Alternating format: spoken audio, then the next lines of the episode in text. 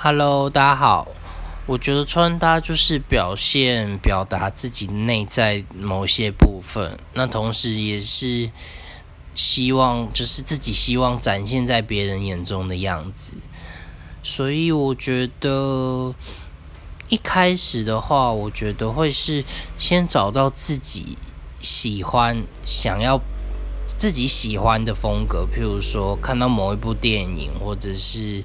看到某一国人喜欢穿什么样子，我觉得先大方向先找出来，然后再来讨论，嗯，想要呈现哪一些更细致的细节风格这样子。